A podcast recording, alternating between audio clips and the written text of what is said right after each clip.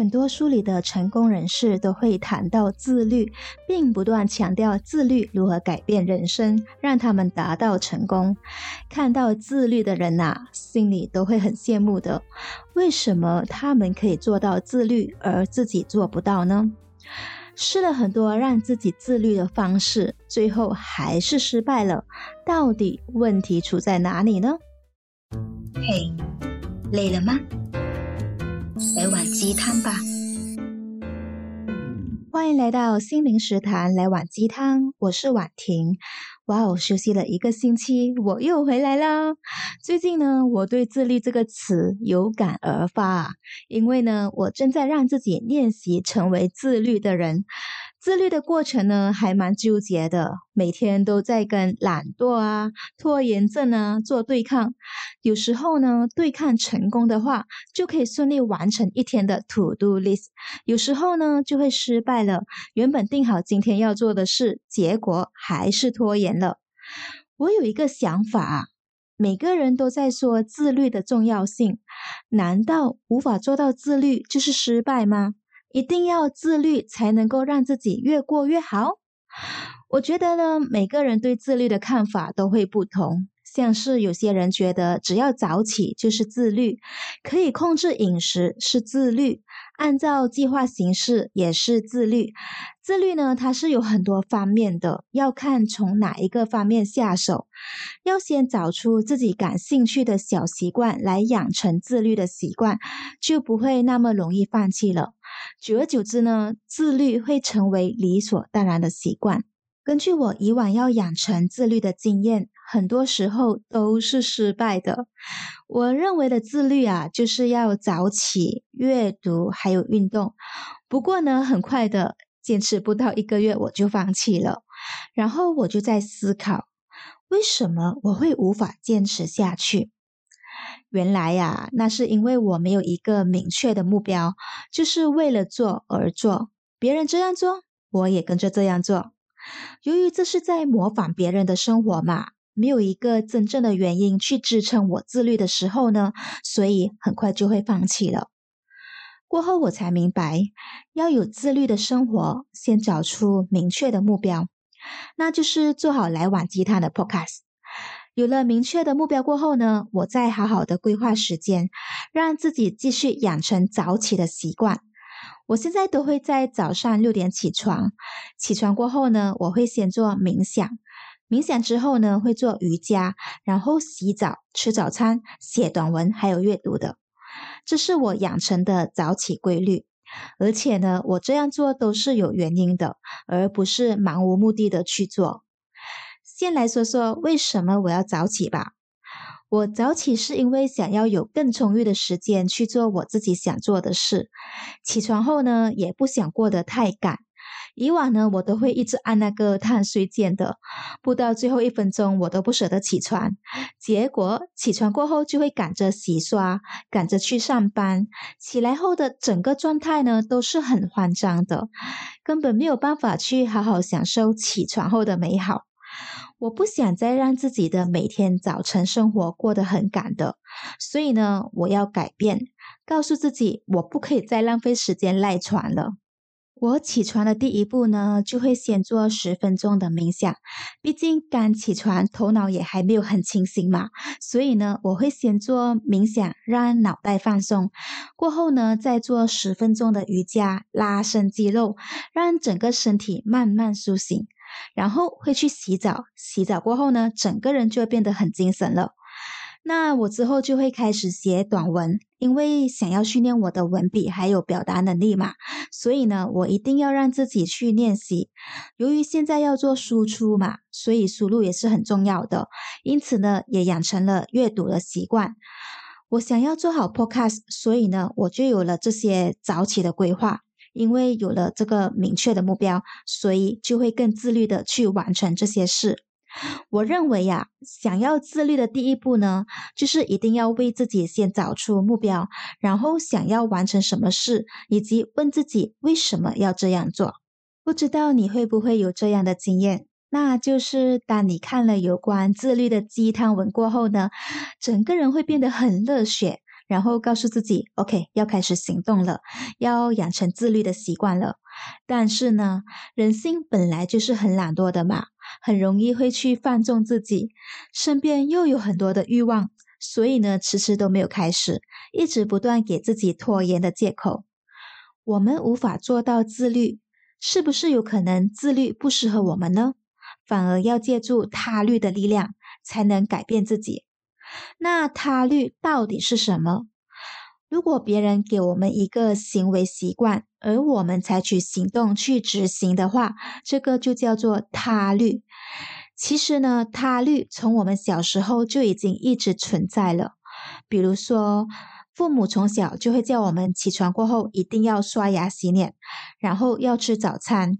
去到学校就已经有学校安排好的时间表上课。那现在上班也有上班的时间嘛，还有上司安排的工作给我们去处理，这些都是他律。他律是引导我们去做一些事。如果没有他人的引导，我相信大部分的人应该不会去主动做这些事情吧。有些人呢是需要有人盯着才会让自己成长的，但是呢，有的人会不喜欢被人盯着，自然也不能接受他律，因为会不明白为什么别人要引导我们这样做。不清楚这样做对我们有什么价值，更重要的是，也不是自己喜欢做的事，所以呢，在做的过程中呢，自己也会觉得很辛苦的。其实也因为有了他律，有别人的安排，也可以让我们从中培养起自律的。我拿一个例子来说。如果决心要减肥的话，相信有些人靠自己是很难减肥成功的。因为呢，通常自己做锻炼的话，会给自己找各种各样的理由放弃的。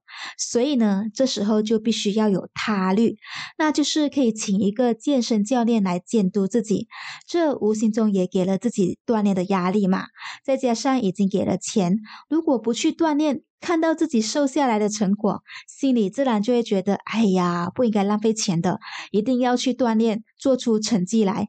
有了他人的监督呢，也减少了给自己放弃和缺席运动的借口。除了请人来监督，也可以用一件事来帮助我们他律的。比如说，我每一天都要更新 IG 的 po 文，所以呢，我一定会每天写短文，而且也要每一天阅读做输入，然后再思考做输出分享。因为要更新贴文嘛，有了这样的他律，所以也会逼着自己去做，不会有拖延的借口。你也可以找一些感兴趣的事来固定去做的。比如说，如果要学做菜，也可以开一个关于美食的账号，每完成一道菜可以做分享，再记录自己的心得。嗯，可以说是一种打卡挑战的自我监督吧。当看到成品完成的那一刻呢，是很有成就感的。有时候呢，看到别人自律的生活，再看看自己的生活，会忍不住拿来做比较的，觉得自己的生活过得很糟糕。那每一个人的生活方式都是不一样的嘛，别人的生活不一定适合你。如果模仿别人自律的生活，那痛苦的只有自己。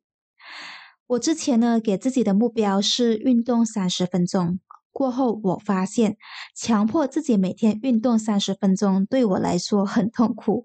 可是呢，我又想要养成每天运动的习惯，所以呢，我就把三十分钟缩短到十分钟，这样对我来说刚刚好，难度不大，又可以每天坚持。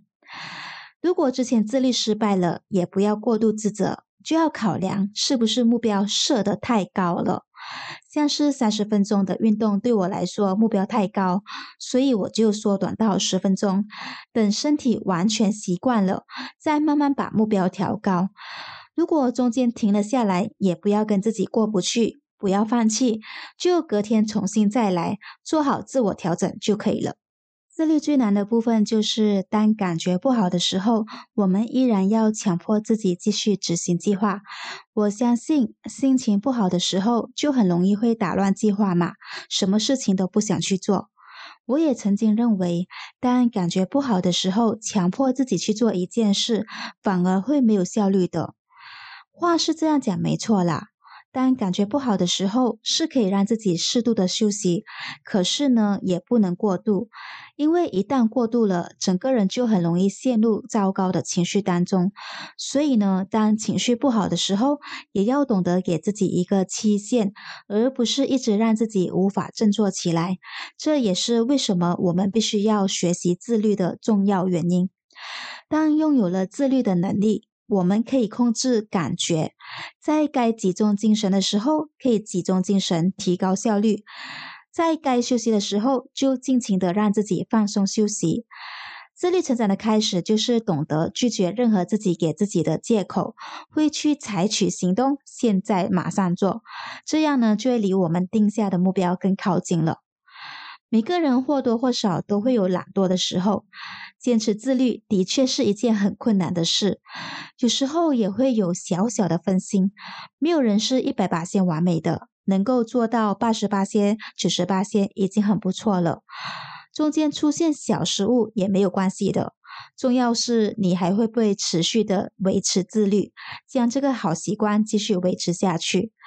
当出现失误的时候，再调整回来，继续保持好习惯，这样自己才能不断的成长。无可否认啊，我并不是做到每天都六点起床的，尤其是周末，我都会给自己偷懒一两天。刚开始自律的时候呢，建议不要把自己逼得太紧，可以安排时间给自己追剧，或者是悠懒的度过一天。不然啊，自律就会变得很折磨的。只要掌握了自律的技巧，自律其实也可以很享受的。今天的来碗鸡汤想告诉你，自律一切从简单开始，从现在开始，从小习惯做起，然后再按部就班去做，从习惯慢慢做出调整。同时呢，也要找出自律的原因，才会更有动力去维持。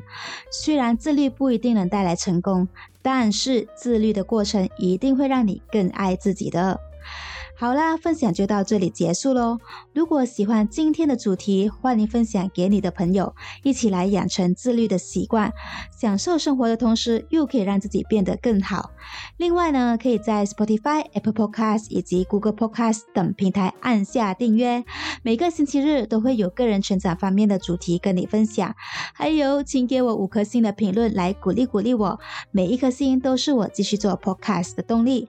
同时呢，也欢迎留言给我。知道你对这次主题的想法，有任何想听的主题或是建议，可以到我的 Instagram Tan Sharing T E A N S H A R I N G Tan Sharing，或是直接点击介绍栏的 Instagram 链接，欢迎追踪，可以在那里给我你的反馈。另外呢，每个星期日晚上九点，我也会在 Clubhouse 开房做个人成长方面的主题分享，欢迎你过来参与，发表你的想法或是故事，你的故事说不。也可以激励到其他人哦。至于在 Clubhouse 的分享详情，我之后都会在 Instagram 做预告的。记得记得先 follow 我的 Instagram Ten Sharing，这样就不会错过啦。最后感谢你的收听，来碗鸡汤，下一集约定你再见。